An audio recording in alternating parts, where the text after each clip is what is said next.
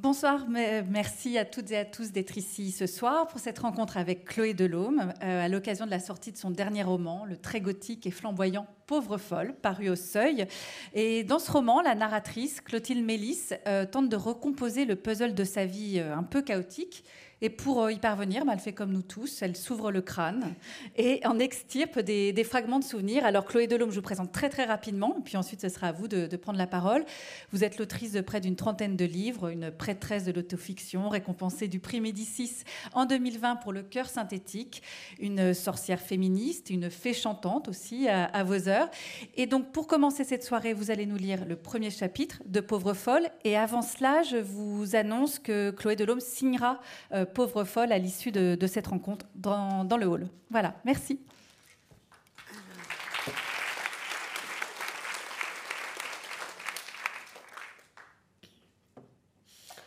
Donc le premier chapitre qui s'appelle Une femme dans un train. La fin du monde n'a pas du tout la forme prévue. Derrière la vitre embuée, Clotilde observe la neige couvrir avril, le train qui l'emporte traverse autant de forêts mortes que de prés empoissés par des ruisseaux boueux. Elle regarde le décor se déliter lentement. L'époque s'appelle trop tard, chacun est au courant, alors elle se demande comment font toutes ses bouches pour prononcer encore sérieusement le mot avenir. Le vent se cogne au carreau en charriant de l'eau sale, les flocons sont grisâtres, comme les cendres estivales qui saupoudrent les piscines pendant que les gens y nagent, entourés d'incendies. Ainsi, comme tous, Clotilde traverse l'épreuve. C'est dur d'admettre qu'elle vit et ne vivra plus qu'à l'aune du seuil franchi, au creux de la déchirure, que sa seconde partie de vie habite la fin du monde. Sentir la terre s'ouvrir, les semelles engluées dans le séisme final, Clotilde a toujours su que ça lui arriverait sûrement parce qu'elle est une sorcière, ou qu'elle est si auto-centrée qu'elle ne peut concevoir un au-delà d'elle-même. Mais son imaginaire était culturellement formaté, le regard de Saint Jean apprégnait ses pupilles, poussant son esprit à guetter les signes de l'Apocalypse dans une mer en sang, pas dans la fonte des glaces. Le Saint Jean gaise précède la collapsologie, aussi s'attendait-elle à une rupture brutale avec quelqu'un dans le rôle de l'ange. Ici, aucun dragon ni cavalier. Les trompettes ne peuvent sonner tant les souffles se font courts.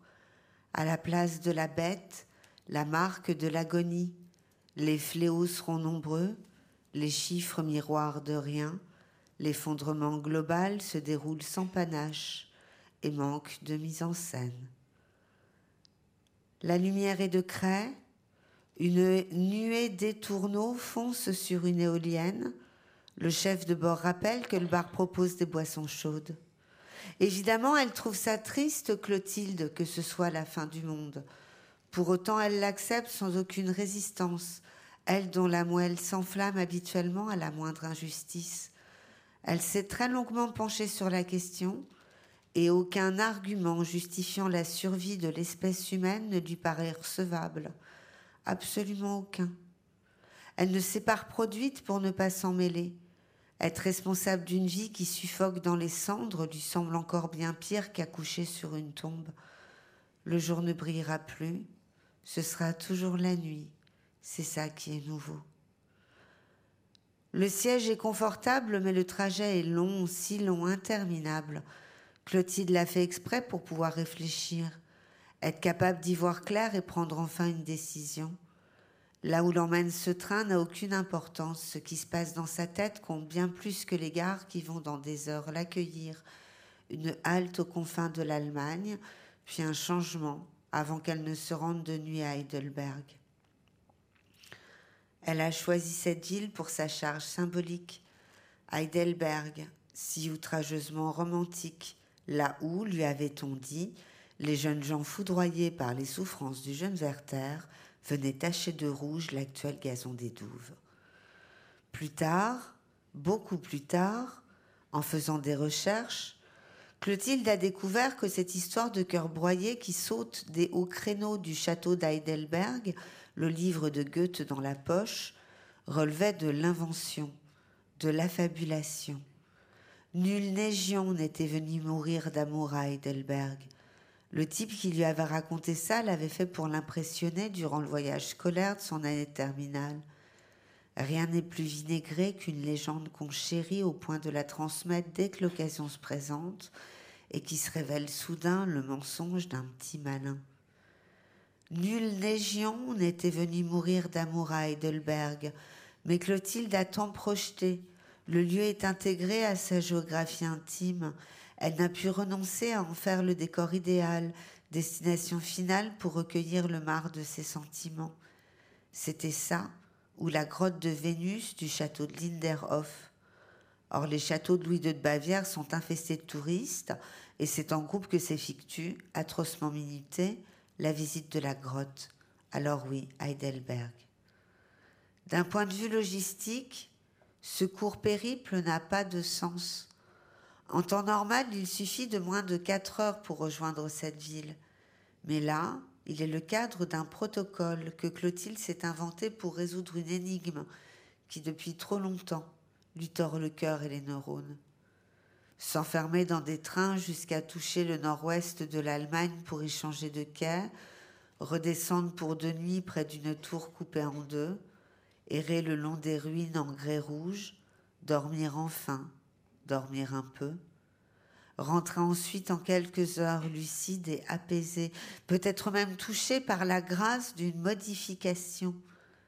Quelque chose en elle doit changer, ce regard se déplacer, faire exposer la bulle pour ne plus tourner en rond. Durant le processus, rien ne pourra la distraire, parasiter sa quête interne, même quand à Heidelberg elle marchera dans les rues, elle ne parle pas allemand, son anglais exécrable exclut toute tentation. Elle ne communiquera pas, elle restera concentrée sur son sujet d'étude. Une affaire délicate qui depuis 17 mois tourbillonne dans son crâne, arrachant un à un ses neurotransmetteurs. 17 mois, mais combien de tiroirs, de gouffres mémoriels, combien d'entrées possibles? Par où saisir l'énigme afin de la déchiffrer. C'est pour ça que Clotilde, assise dans ce train, suit le protocole. Elle va cerner le problème pour agir en fonction. Elle doit reconstituer un puzzle fait de fossiles et de désirs confis en éternel retour, une sorte de mosaïque dessinant cette histoire dont la nature, l'essence, lui échappe depuis ses débuts.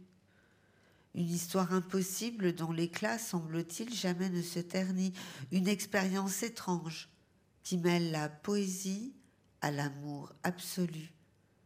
À moins que les pièces assemblées ne lui révèlent les contours de l'emprise et du mensonge, peut-être même ceux de la perversion.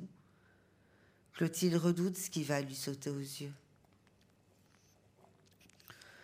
Clotilde Mélis est écrivaine, elle a l'habitude de transformer en livre ses épisodes et cycles existentiels.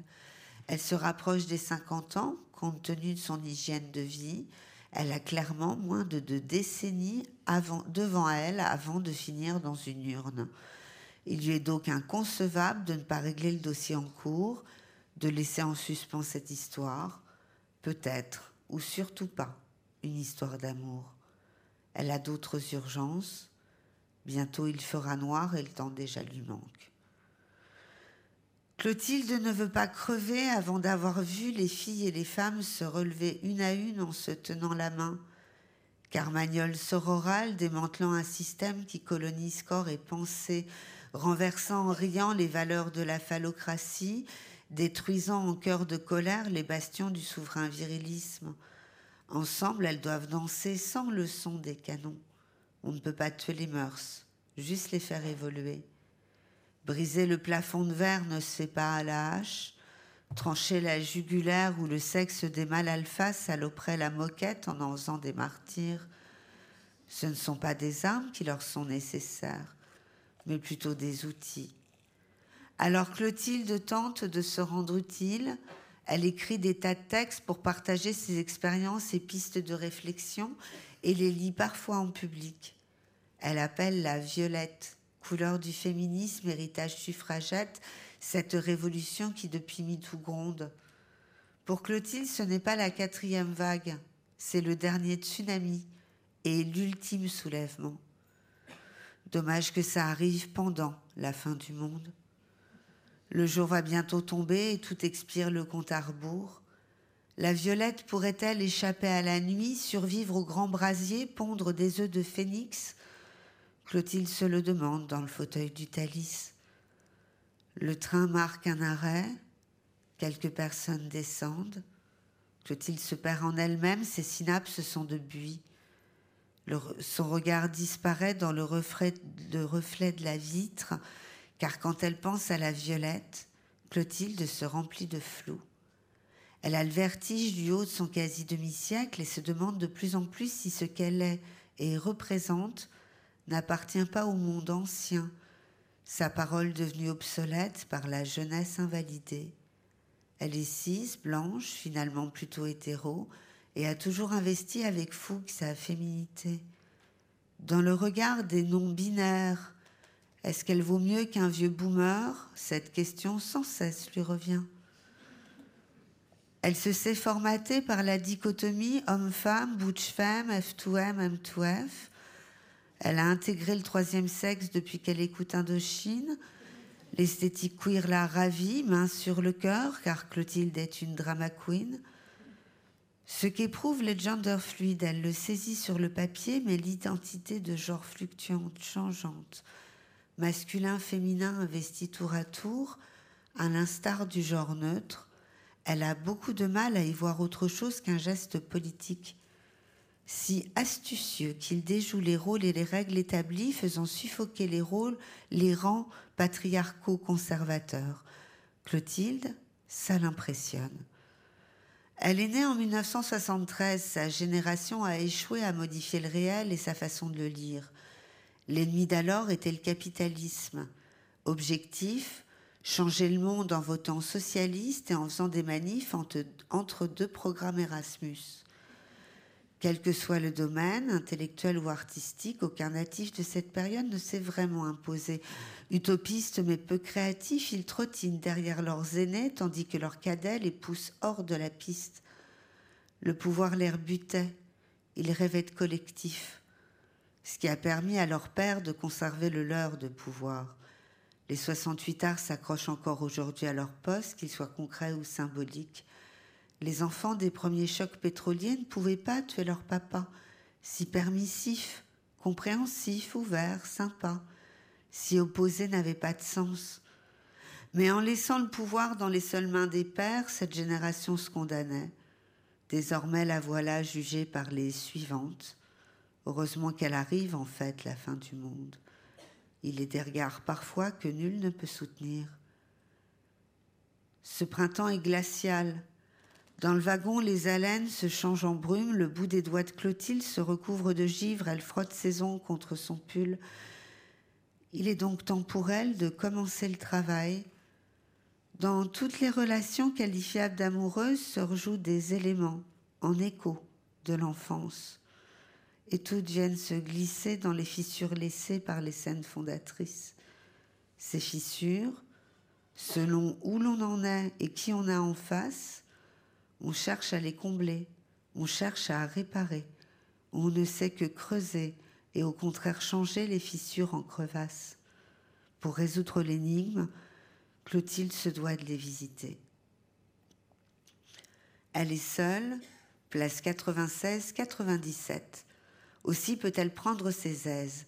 L'autopsie, mine de rien, ça se pratique en silence, mais ça en fout partout. La voilà qui sort de son sac en gros grains argentés sa trousse de maquillage pour y chercher son peigne. Elle lit sa coup sec son carré, son rythme cardiaque s'accélère. Elle dépose au creux de sa paume gauche trois gouttes de gel hydroalcoolique, puis se frotte vigoureusement les mains.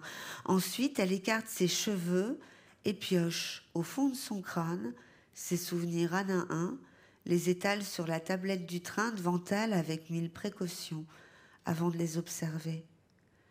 La forme et la texture de ces souvenirs varient, mais tous sont minuscules, à peine un centimètre de long, de large, d'épaisseur, de diamètre.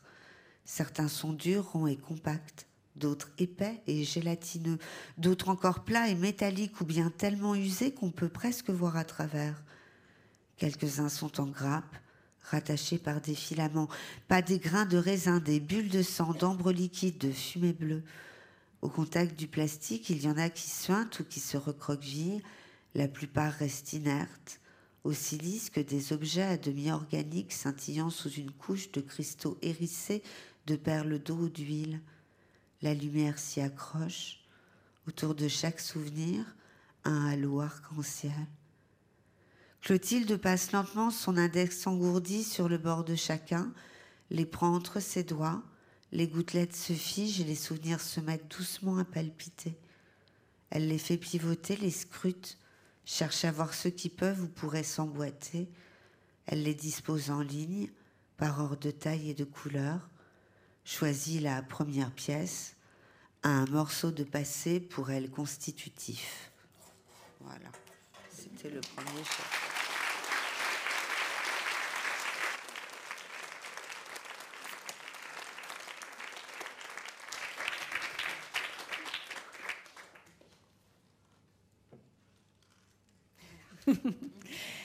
Alors, c'est bien parce que ce premier chapitre, il y a à peu près tous les éléments du livre. C'est bien fait, hein, bravo. Ça a été bossé. Hein. Euh, donc, le titre, comme vous l'avez euh, annoncé, c'est Une femme dans un train. On entend quelque chose de presque. Enfin, moi, j'entends quelque chose de presque Hitchcockien dans ce, dans, ce, dans ce titre. Et puis, le train, ce décor, évidemment, on peut penser à d'autres romans. Comment vous est venue l'idée de démarrer le texte dans, dans un train et d'utiliser ce, ce décor-là pour une partie du, du livre? C'est arrivé après que j'ai les deux premiers chapitres, enfin les deux premiers, ceux qui suivent, les deux chocs, le, choc esthétique et le choc traumatique, qui ont été écrits d'abord. Et je suis partie faire la promotion du cœur synthétique euh, en Allemagne. Et j'étais donc dans un train. Et, et je me suis dit, tiens, ça fait un peu la modification, c'est rigolo. Euh, de Michel Butor. Voilà. Et ça me faisait un récit cadre, comme on dit ce qui était fort pratique. Et comme je regardais euh, Existence de Cronenberg, il y a les pods, et du coup, je me suis dit, tiens, et si on s'ouvrait la tête et qu'on sortait des trucs de la tête? Ça s'est fait comme ça, en fait. D'accord. Et ça s'est bien emboîté, puisqu'on a filé la métaphore du, du puzzle ou de, de, la mosaïque.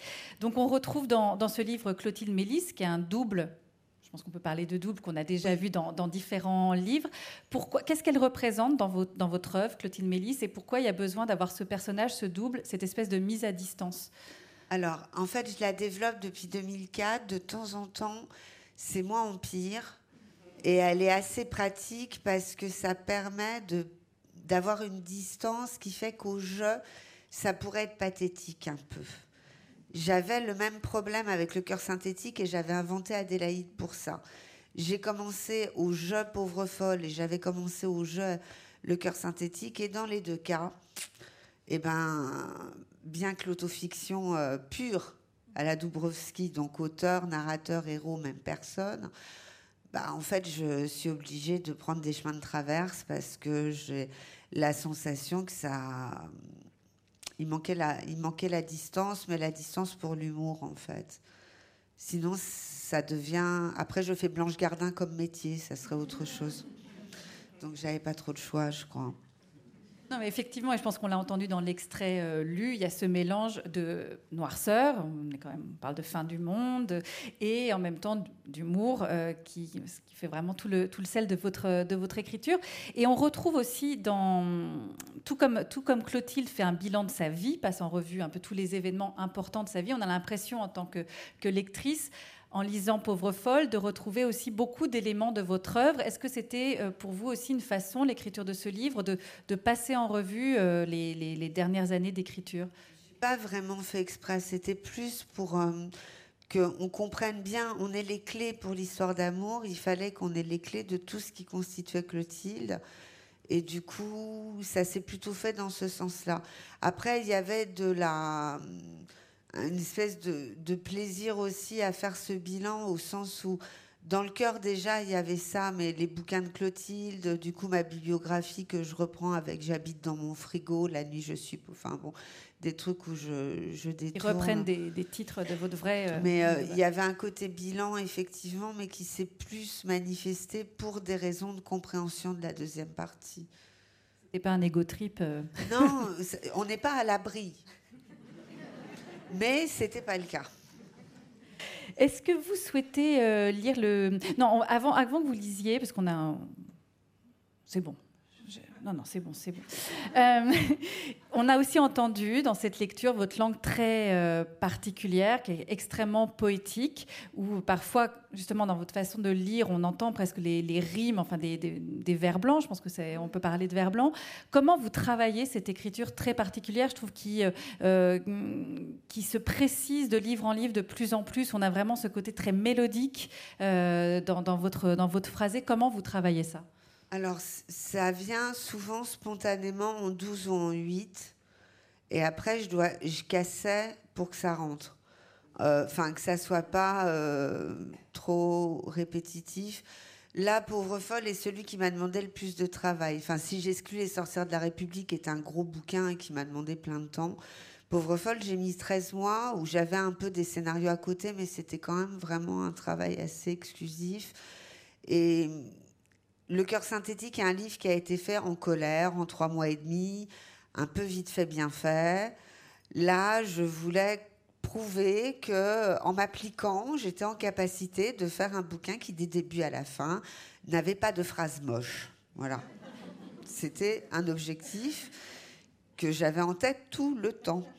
Et, euh, et du coup, c'est pour ça que je voulais. Et puis aussi à cause du propos, c'est-à-dire qu'on est sur une histoire d'amour impossible dans une tonalité de gothique allemande. On fait pas des phrases à va comme je te pousse dans un livre gothique allemand. Ça ne se fait pas, je vous le confirme. Pas possible. Et puis, ça, évidemment, ça colle au personnage de Clotilde. Vous parliez des deux scènes qui vont suivre, donc le choc euh, esthétique puis le choc traumatique. Et effectivement, pour Clotilde, la découverte de la poésie, c'est euh, un choc absolu, notamment la découverte des Alexandrins. Ça passe par euh, Rimbaud puis par Apollinaire, et c'est aussi le lien avec, avec sa mère.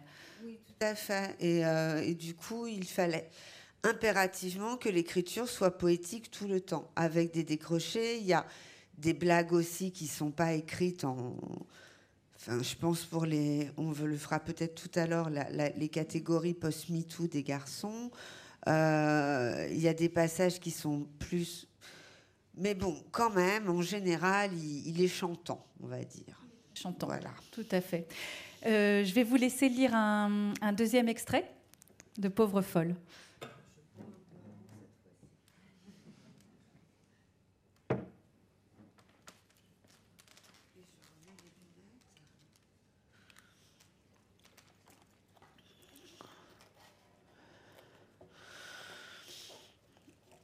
Et là, nous sommes page 73 pour vous donner une idée de la construction. ça s'appelle Au creux de la boule à neige. L'année précédant l'apocalypse maya, Clotilde avait décroché le Graal des résidences, la Villa Médicis. Depuis 1666, l'Académie de France à Rome accueille pour 12 mois un peu plus d'une quinzaine d'artistes, toutes disciplines confondues. Un logement et une bourse de 3500 euros mensuels sont attribués aux lauréats qui peuvent se consacrer pleinement à leur travail le temps de cette parenthèse suprêmement enchantée. Clotilde habitait alors une mansarde dont les deux Vélux n'étaient pas étanches. Elle avait une carte électron et était fichée Banque de France. Aussi, l'acceptation de sa candidature releva pour elle de la salvation. Elle avait 38 ans et se préparait donc à entamer un nouveau cycle existentiel. Elle était seule et libre, prête à tous les possibles, et cela sur tous les plans. Elle sortait de quatre ans d'histoire sans intérêt après une courte jachère qui avait suivi le départ de mademoiselle Tête de Fan. Elle avait beaucoup écrit durant cette période, des livres de littérature expérimentale, de courts romans d'autofiction, J'habite dans mon frigo, Le jour je suis Prou à Bien sûr que si, Il est beau mon caveau.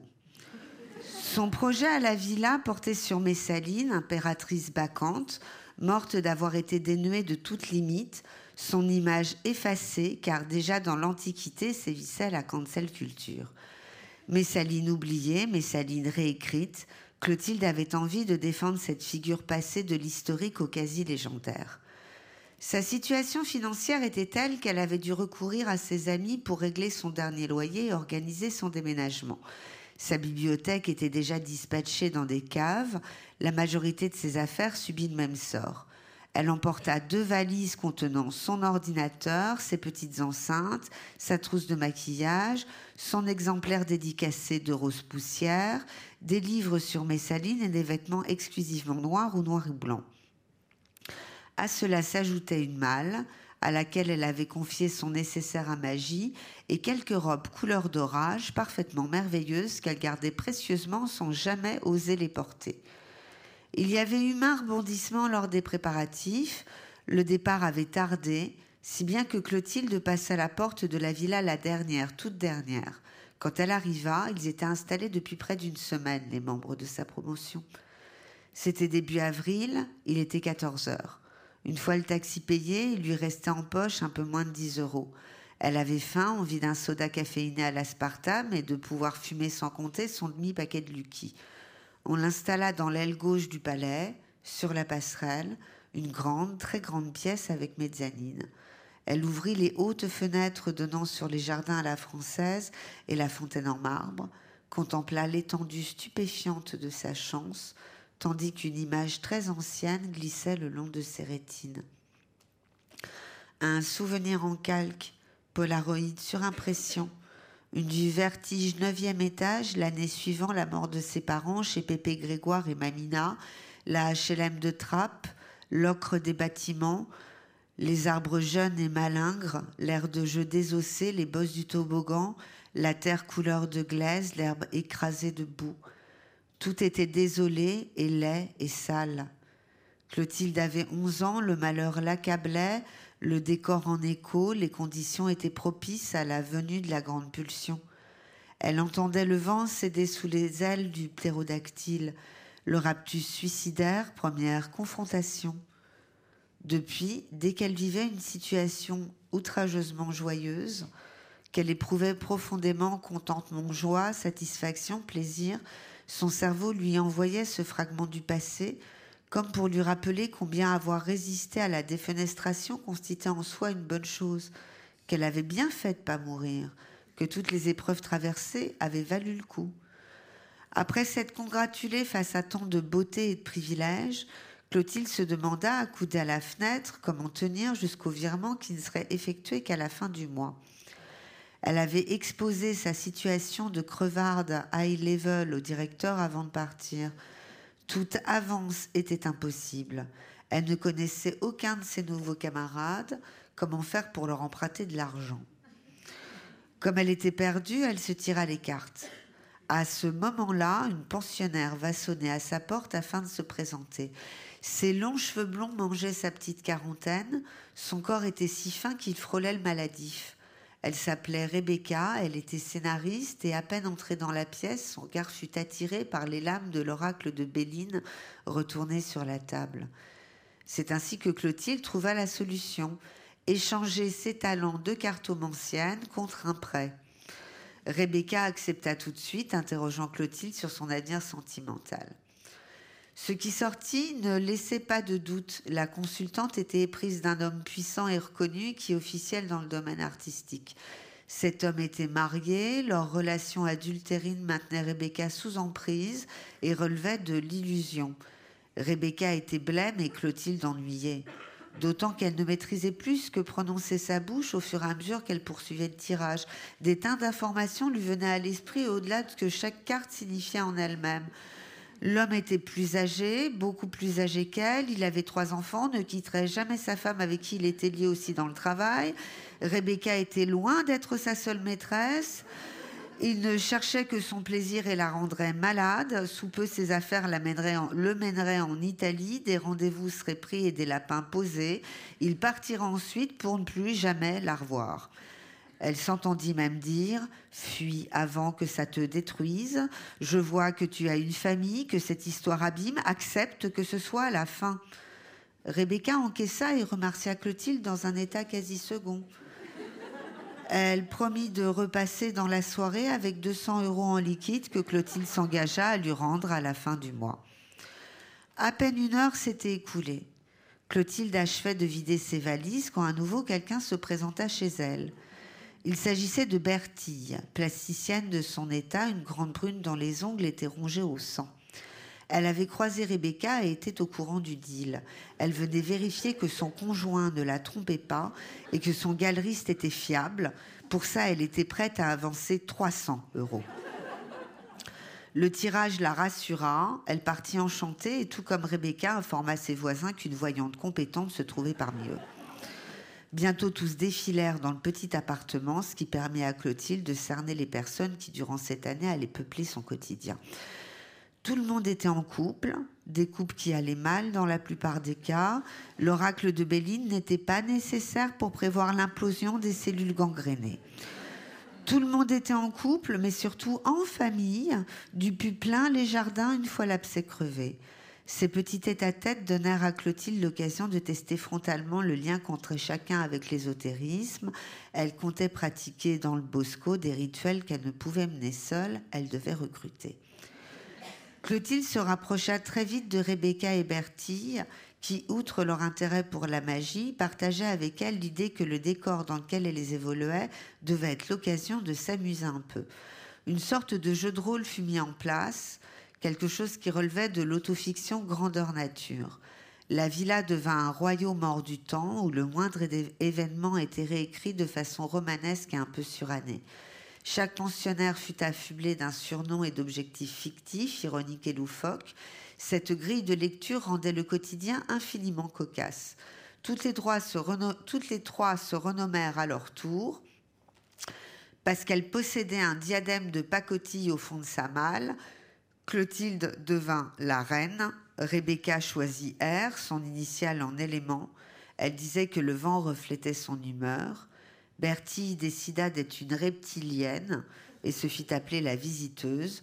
Le trio devint la triade et s'inventait tant d'aventures que se rendre au supermarché relevait de l'épopée homérique. Elle ne portait que des robes sublimes, des accessoires extravagants, utilisaient le vouvoiement, sacrifiaient leurs talons aiguilles au contact des graviers, arpotant les allées de la villa en riant. La nuit, quand tous dormaient enfin, elle se rendait dans le bosco pour invoquer des entités femelles puissantes et ancestrales. Un soir, R demanda à la reine de l'aider par un sort à obtenir l'amour de son fameux amant qui, comme l'avaient prédit les cartes, commençait à lui faire faux bon. Clotilde n'était pas très à l'aise. Cet homme était marié, or dans son panthéon intime, il y avait Héra, la déesse protectrice des femmes, mais aussi des unions légitimes. Elle redoutait que cet acte ne la mette en colère. Clotilde chercha dans ses manuels de sorcellerie un rituel adapté, attendit la pleine lune et le réalisa. L'homme sortit de son silence. Rebecca s'en fut le rejoindre en Toscane le temps d'une nuit torride. Le sort ne dura pas. Son tournage italien achevé, l'amant reprit sa vie et ne répondit plus. R sombra aussitôt dans une dépression lourde, pleurant dès le réveil, perdant sommeil, appétit et sens de l'humour. Ses deux nouvelles amies étaient démunies. Le conjoint de Rebecca, venu à la villa avec leur fille âgée de 5 ans, souffrait épouvantablement de la situation. Il aimait sa compagne, savait ce qui la rongeait. Clotilde ne trouvait pas très sain ce qui se jouait chez R mais ne voyait pas comment dénouer autant de névroses. Elle se connaissait que depuis trois semaines. Aussi conseilla-t-elle à Rebecca de faire venir quelqu'un sur place, quelqu'un de compétent. À défaut d'un psychiatre, il lui fallait une personne proche, très proche. Le choix se porta sur son meilleur ami et confident. C'est comme ça que Clotilde rencontra Guillaume Richter. Rebecca le lui avait dépeint comme une personne brillante et excessivement drôle. Il avait 39 ans, elle le connaissait depuis une décennie. Il était réalisateur des films plutôt baroques et expérimentaux. Son surnom, c'était le monstre. Les monstres, c'était son truc. Créature ou motif, ses œuvres en regorgeaient. Clotilde se réjouissait de sa venue prochaine.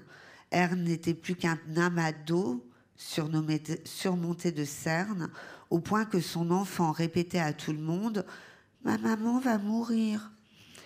Clotilde savait que Guillaume venait en voiture, mais elle oublia le jour de son arrivée. Bertie était parti exposé à Paris, secrètement soulagée de quitter cette tragédie qui ne la regardait pas. Quand Clotilde traversa l'allée des Orangers pour se rendre chez R, rien ne laissait présager ce qui l'attendait là-bas. La baie vitrée était ouverte. Rebecca et son conjoint calés dans de vieux fauteuils fumaient silencieusement. Leur fille dessinait à leurs pieds des petits bonhommes sans tête qui formaient une ronde autour d'un volcan en éruption. Le diadème sur ses cheveux abusivement crépés, l'éventail en plumes d'autruche à la main, Clotilde les informa qu'une fête ce soir était donnée chez un des pensionnaires, celui dont l'épouse portait des crocs, et qu'il était urgent de trouver une excuse plus valable que la dernière pour ne surtout pas y aller, d'autant qu'il fallait apporter une quiche. Sa tirade achevée, le divan accueillit son évanouissement fin, tandis que retentissait un rire dans la cuisine voisine. Un rire clair et plaisant qui ranima Clotilde. Elle se releva, curieuse, tandis que Guillaume les rejoignait. À quoi tient un coup de foudre? D'après les scientifiques, c'est la vue et l'odeur qui sont les déclencheurs. Lorsque Guillaume entra dans la pièce, il était bien trop loin pour que Clotilde puisse renifler sa peau et son parfum.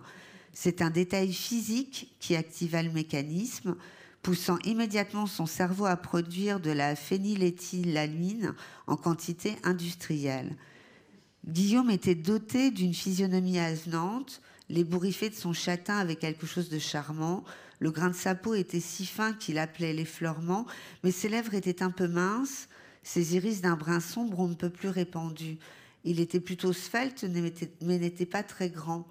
Ce qui bouleversa Clotilde, la happa, la ravit, ce fut la perfection de l'arête de son nez, un nez comme un museau, dont l'os en sa racine avait dû connaître une fracture, un nez long, pointu, parsemé de taches de rousseur qui lui donnait l'air d'une souris. Clotilde raffolait des minois évoquant les traits des rongeurs incisives mis à part. D'où lui venait cette attirance, elle l'ignorait, mais il lui procurait un vrai choc esthétique et des pulsions sexuelles. Sa bouche se fit si sèche qu'elle crut un court instant que sa langue s'était changée en un tas de feuilles mortes et que tous les automnes lui enflammaient le palais. En son fort intérieur, Clotilde s'écria quelle merveille que cet homme, alors que des fourmis rouges dévoraient sous ses membres. Guillaume lui sourit en plissant ses yeux bruns sous d'un piqueté d'éclats cuivrés, fauves, acajou. Le salon s'évapora et aussitôt ils disparurent dans un nuage de sucre glace, tandis que le silence s'épaississait tellement qu'il leur empoissait les bronches. Les molécules de saccharose s'infiltraient prestement, changeant leur cœur en pommes d'amour, engluant de sirupeux leur système nerveux central, tout en faisant scintiller leur peau. Ils étaient tous deux suspendus, flottant dans le tourbillon poudreux. Clotilde tendit sa main, Guillaume pressa ses doigts, un afflux de dopamine et de neuropinéphrine confirent dans l'instant leur sourire, béatitude glacée, figée dans le glucose, ce qui n'échappa nullement à Rebecca et son conjoint. Ils observaient la scène avec stupéfaction, pendant que leur enfant dessinait des bonhommes qui se jetaient dans le volcan bouche ouverte sous une bulle marquée d'un SOS au tracé dyslexique. Clotilde se présenta, son souffle était si court qu'elle chuchota La reine, comme si elle se mourait. Guillaume répondit Le monstre. Leurs pupilles se dilataient sans qu'ils se quittent des yeux. Leurs cerveaux produisirent alors de l'adrénaline. Le monstre eut un rire nerveux et le cœur de Clotilde menaça d'imploser. Pour la première fois de sa vie, Clotilde eut envie de plaquer quelqu'un contre le mur. Une pulsion prédatrice, l'envie irrépressible de l'embrasser rageusement comme un trou dans le ventre qui vous colle le vertige en éternel retour. La reine décida que le monstre serait sien. Elle se dit donc je veux et j'obtiendrai demain. Guillaume avait prévu sortir rendez-vous pour divertir au mieux son amie Rebecca. Clotilde dut les laisser jusqu'au lendemain soir où elle les rejoignit dans un palais romain sur une autre colline. La vue l'essence et les paparasols déchiquetaient la nuit. De la fête où la reine a entrepris le monstre, Clotilde n'a plus aujourd'hui le moindre souvenir, hormis des rires et de l'air chaud, le, le flou d'une terrasse sous les colonnes, le goût du champagne et des spritz. Une information néanmoins. Guillaume, au détour d'un récit, utilisa le terme pédé pour se décrire lui-même. Clotilde l'entendit sans s'en formaliser. La réappropriation de l'insulte était monnaie courante. Elle considérait que tout le monde était bisexuel, que l'attirance se jouait de personne à personne, qu'aucune catégorie touchant à l'orientation sexuelle n'était immuable. L'herbe était forte, Rebecca ivre. Il est possible qu'ils aient dansé, puis que R se soit éclipsé seul. Oui, c'est possible qu'ils aient dansé. Ce qui est certain, c'est qu'ils riaient. Le monstre et la reine, ils riaient, à briser toute la verroterie. Du retour en taxi, il ne lui restait rien, ni de l'entrée dans la villa. Les escaliers, elle s'en souvenait, il glissait, s'esclaffait en se tenant par le bras. Ils traversèrent la passerelle, direction son appartement, à l'ouest, vue sur les jardins, mezzanine. Elle le plaqua contre la porte et il se laissa embrasser. Ses lèvres se firent presque charnues quand il l'embrassa à son tour. Il la suivit étage et chambre. Il n'avait pas de préservatif. Toute la nuit fut alors 16 ans. Ils s'adonnèrent aux fleurs poussées que le vouvoiement rendait grisant. Clotilde en s'en trouvait transportée. C'était parfaitement délicieux. Clotilde repartit, Guillaume repartit pour Paris. Clotilde, dès le lendemain, lui envoya un mail s'achevant par À quand vous voulez, auquel il répondit tout de suite. Dès lors, ils s'écrivirent tous les jours, la reine et le monstre tous les jours, romançant le réel en se mettant en scène, changeant leur quotidien en récit agencé à la troisième personne. Le geste était similaire à celui que Clotilde effectuait dans ses livres. Il pratiquait ici une forme d'autofiction, spontanée, jaillissante, à la langue mouvante, à la fois drôle et poétique. Guillaume avait un sens aigu des métaphores autant que de l'humour. Ses mails déroulaient des images que parfois Clotilde lui enviait, connivence et éblouissement. Elle avait essayé à chaque nouvel amour de jouer à deux avec l'écrit. Mais quel que soit le registre produit, du sonnet parodique à l'envolée lyrique, ce qu'elle recevait en retour la décevait toujours. Aimer sans admirer lui était difficile, Parfois, la pauvreté stylistique, l'usage de tournures banales confinant au médiocre, les figures rabattues, le lexique attendu dégradaient malgré elle l'objet de son désir. Guillaume n'était pas écrivain au sens de romancier. Son domaine, c'était le cinéma. Il écrivait des scénarios, réalisait des films. Il dessinait aussi. Un trait à l'ancienne, maîtrisé, reproduisant à volonté des fragments de réel, des détails d'œuvres d'art. Il faisait des portraits de la reine qui lui envoyait en pièces jointes. D'inspirer tant le monstre, la reine se trouvait flattée au-delà du raisonnable. Ils se racontaient leur journée, se tenant informés du lever au coucher, s'inventant plus que des codes, une langue. Au fond, une langue commune. C'est ce que créent les couples qui fonctionnent, mais l'écriture donnait à ce fait du relief. Leurs phrases prirent peu à peu la forme de vers libres, retour à la ligne, mêle en colonne, comme s'il s'agissait morphologiquement de poésie. Clotilde se pâmait de les lire comme de les écrire. Bientôt le réel fut trop étroit, et au creux de leur mail, ils se mirent à tracer les contours d'un décor. Ainsi, par une nuit calme, dans un message du monstre, une clairière poussa. Une clairière à l'herbe plus verte que l'espoir même serti d'émeraude, s'étendait sereine jusqu'à l'orée d'un petit bois. Il s'y retrouvait la nuit, s'y aventurait à tour de rôle au-delà des arbres, s'enhardissait hors de la trouée blanche des pâquerettes, découvrant une rivière aux eaux profondes et noires, des monticules de pierre blanche, une grotte, un lac, une carte du tendre. Ainsi naquirent des paysages dans lesquels il se glissait en partant des baisers délicatement pliés dans du papier de soie, confiés au bon soin d'une biche, déposé entre deux fougères. Il s'aimait d'un amour nourri d'imaginaire, n'usant jamais du tu et encore moins du nous. Il disait elle et il. C'est ainsi que leur histoire est devenue elle et lui. Est-ce que la poésie suffit pour que vive une histoire d'amour? Est-ce que ça se tricote avec des mots, une langue, plutôt qu'avec des gestes et les mouvements du corps, une histoire d'amour? Les montées de dopamine quand elle lisait Guillaume, Clotilde avait beau retourner tous les casiers de sa mémoire, à ce point non, vraiment, jamais ça n'était arrivé. Parfois les mois étaient si vifs que toutes les petites voix dans sa tête se pâmaient dans un râle avant de s'évanouir. Aussi Clotilde avançait-elle parfaitement en confiance, persuadée que la clairière rejoindrait le réel. Le printemps était doux, le décor magnifique, Clotilde est sûre d'elle au point de délaisser l'oracle de Béline. Mais si les cartes se taisaient, elle n'en pensait pas moins. Voilà.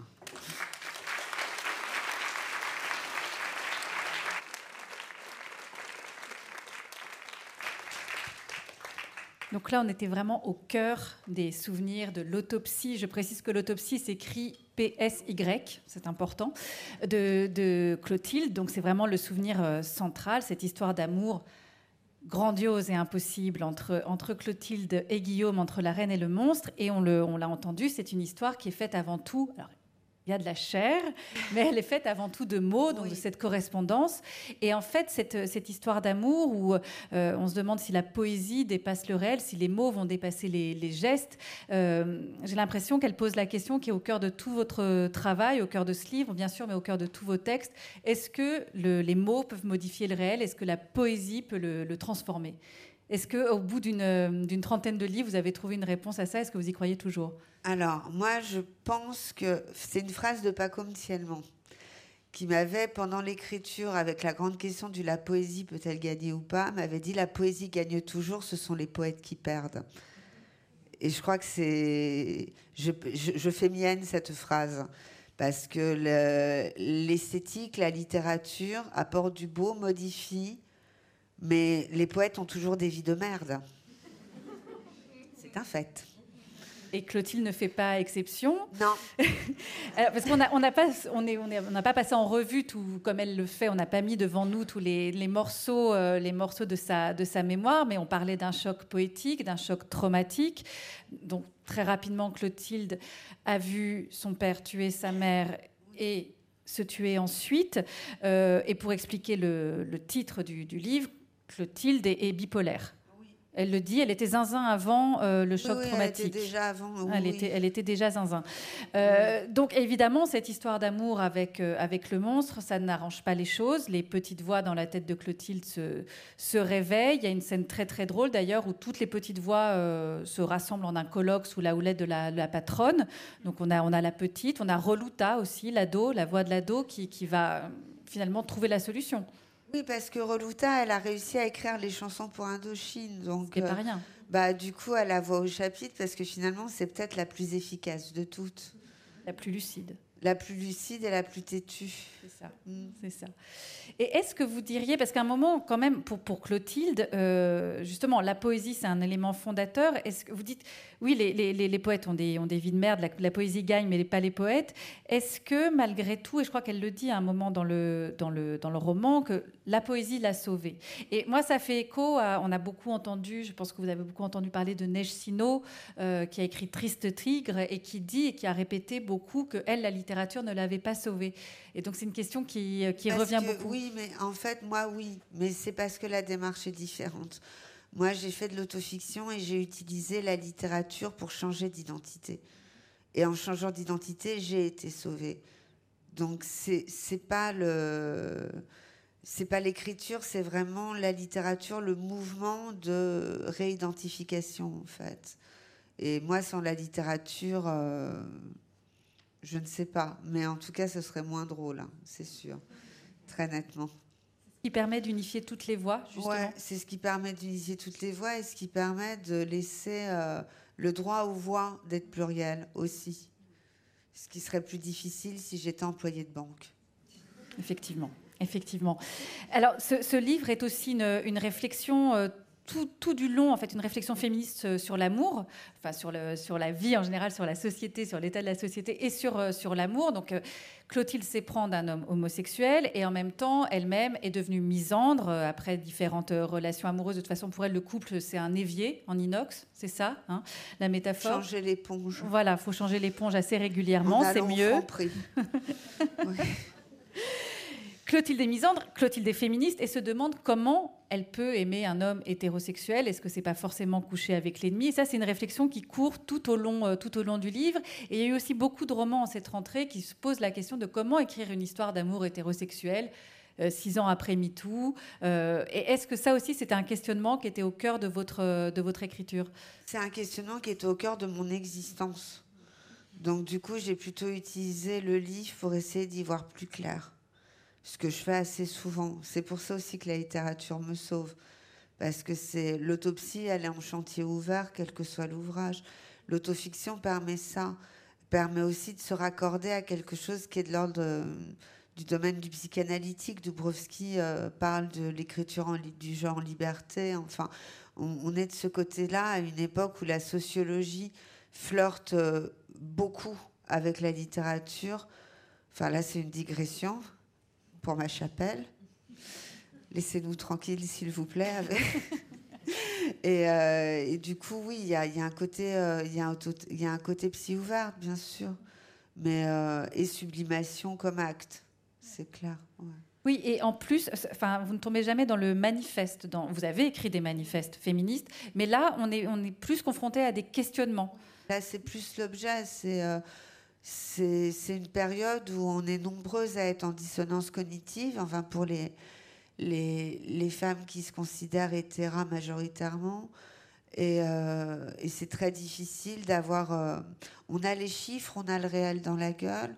Et en même temps, euh, est-ce que la phrase de Duras, il faut beaucoup aimer les hommes pour les supporter, et peut-être pas d'un grand, d'une grande aide en ce moment et, euh, et, donc du coup, oui, c'était comme j'ai pas, en tout cas à ce moment-là, j'avais pas de solution. Je dis pas que j'en ai une maintenant du tout, mais je vais essayer de réfléchir autrement plus tard.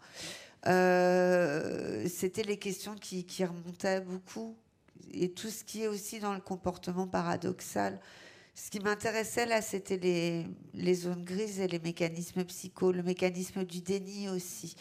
Du coup, le livre a été relu par une euh, Justine Arnan, qui est euh, psychologue et par ailleurs euh, une poétesse très chouette. Et je voulais vérifier que tout tenait d'un point de vue des mécanismes psycho, que les questions étaient les bonnes, les terminologies étaient les bonnes. C'est intéressant. C'est la première fois que vous, vous faisiez ça? Ouais. Oui, d'habitude, je fais relire à un cercle de lecteurs qui sont plus compétents parce que c'est des bons lecteurs, mais pas parce qu'ils ont euh, une discipline qu'ils maîtrisent. Là, là c'était nécessaire parce que je, jouais avec des concepts lacaniens ou avec des trucs. Moi, j'ai fait des études de lettres modernes et pas longtemps en plus, donc euh, j'avais pas les outils, je voulais être sûre. Et est-ce que de vous aventurer justement dans ces dimensions plus psychanalytiques, ça, ça a modifié un peu votre, votre façon d'écrire? Non, ça, je crois pas. Je crois que la, façon d'écrire, elle était vraiment une volonté d'un angle stylistique précis. Ouais, je crois. Non, après, c'était intéressant pour moi de, comme évidemment je suis Clotilde, c'était intéressant de voir à quel point, euh, en étant dans le déni, en, en écrivant le déni, on reste dans le déni. c'était pas mal, ça. Tout est cohérent finalement. C'est bien. Alors je vérifie juste. Euh, alors vous vouliez qu'on écoute une chanson? Ah oui. oui. Je crois qu'on a le temps. Vous voulez toujours l'écouter? Oui. Euh, qui est une chanson, en fait, on la retrouve dans le, dans le texte. Enfin, on n'a pas la chanson, mais en tout cas, Clotilde écrit une chanson et elle, qu'elle offre un peu euh, à, à, Guillaume. C'est une chanson, une chanson d'amour. dans le roman, le groupe s'appelle Ulysse et Télémaque c'est ça? Les vrais s'appellent The Penelopes. Hmm. Ce sont des amis qui sont. J'espère que tout le monde a compris dans la salle. Alors, je ne sais pas s'il faut que je fasse un signe à la. Oui, c'est bon. Et on va écouter cette chanson qui s'intitule comment? La noyade. Toujours dans la gaieté. Elle...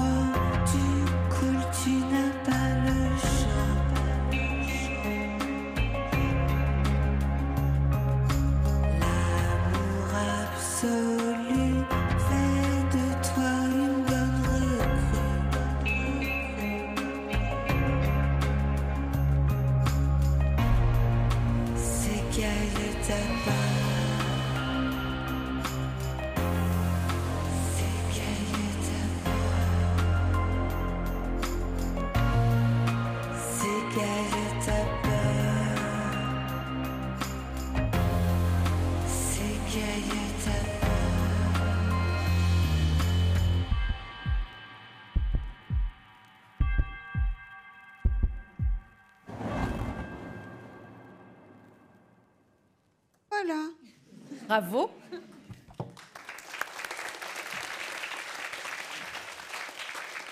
Et alors, parce que vous êtes très gâtés ce soir, en deuxième bonus, on va lire, Chloé va, nous lire un extrait de cette typologie du mal hétérosexuel post-MeToo.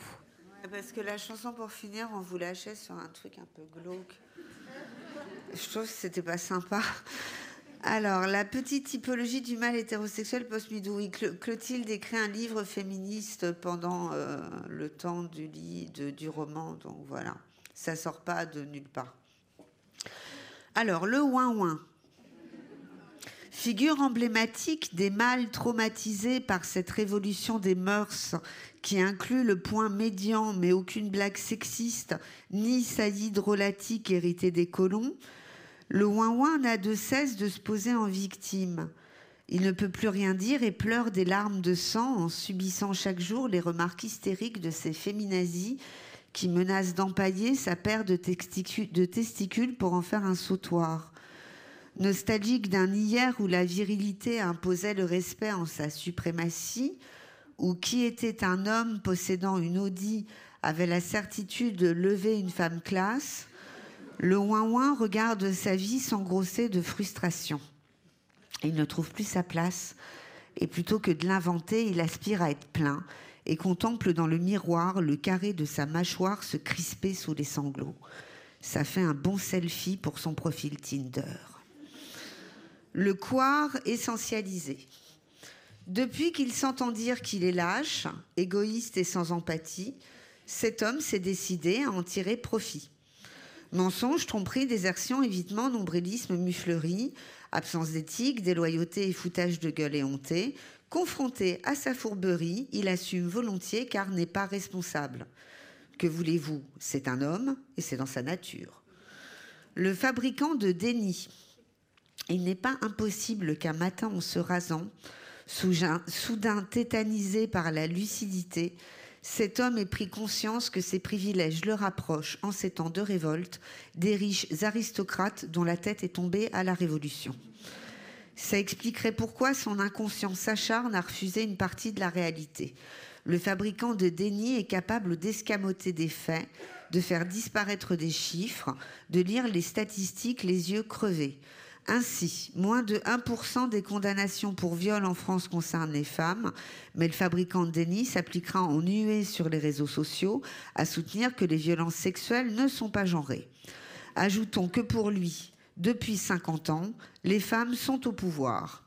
Et si en ce moment elles expriment leur malaise, ce n'est pas parce qu'elles sont traitées, considérées, payées en inférieur, c'est que, ayant changé de place, brisé le plafond de verre, accédé au poste, les femmes se retrouvent à gérer des situations et des dossiers dont s'occupaient les hommes.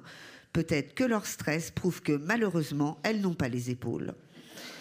Le verra visibilisé. Fils aîné de la turgescence et du patriarcat, la pupille fixe et, le, dilatée, le groin luisant, l'âme pris pic, le verra désormais visibilisé appartient aux espèces de l'ancien monde en cours de démantèlement. Il use de son pouvoir en laissant libre cours à ses pulsions libidinales, harcelant sexuellement jusqu'à l'agression ou le viol, ce qu'il perçoit comme des corps à sa disposition. Jusqu'au mouvement Balance ton port, la cécité sociale et la loi du silence préservaient ses priapiques de toute action en justice et de toute révélation au sein de l'espace public. Dans le monde du travail, dans le monde culturel, dans le monde politique, les projecteurs sont en surchauffe depuis le temps qu'ils sont braqués sur eux. La peau dégorée en scintille, mais très peu se trouvent inquiétés. Aujourd'hui comme hier, les verras du pays se vautrent dans l'impunité, Faudrait pas s'étonner si demain l'option grillade s'impose spontanément pendant les barbecues. Bon, je finis sur le réactionnaire en sandales. Appartenant à la, catégorie des boomers, le réactionnaire en sandales s'avoue dépassé, voire choqué, par les formes et outils de la déferlante violette. Impossible de convaincre la moindre de ces femmes que son empuissancement passe par la casse partouze, ni qu'il y a du désir autant que du consentement dans les jardins d'enfants. La moraline empeste à le faire suffoquer, le manque d'humour le déprime. Il voit des jansénismes dans l'œil des militantes, leur attribuant la cause de ses dysfonctionnements érectiles, oubliant que son corps enfle avec l'andropause et qu'il est temps de rejoindre le cimetière des éléphants. Je vais quand même finir sur celui de droite parce que sinon c'est pas sympa quand même. Donc on finit sur le vert galant. Depuis MeToo, le vert galant se tortille, se dessèche, agonise ne sachant plus comment faire pour rejoindre la partie. Ses cheveux épars blancs ne sont plus compensés par la coupe de son costume, ni les reflets moirés de sa carte premier. Sa courtoisie relevant de la pure stratégie, à l'instar de sa prévenance des plus paternalistes, les femmes refusent d'avancer lorsqu'il leur tient la porte et saisissent son briquet pour s'allumer elles-mêmes le bout de leur cigarette. Sa main tremble de se poser sur un genou qui pourrait aussitôt porter plainte, rendant la chasse ardue, d'autant qu'il a de plus en plus de mal à distinguer ses proies lorsqu'elles ont moins de 30 ans. Il y a tellement de lesbiennes parmi ses étudiantes et les filles de ses amis. Quand il va à la messe, il demande à Jésus de rayer Alice Coffin de la surface de la terre. Voilà. Je vous remercie. Merci.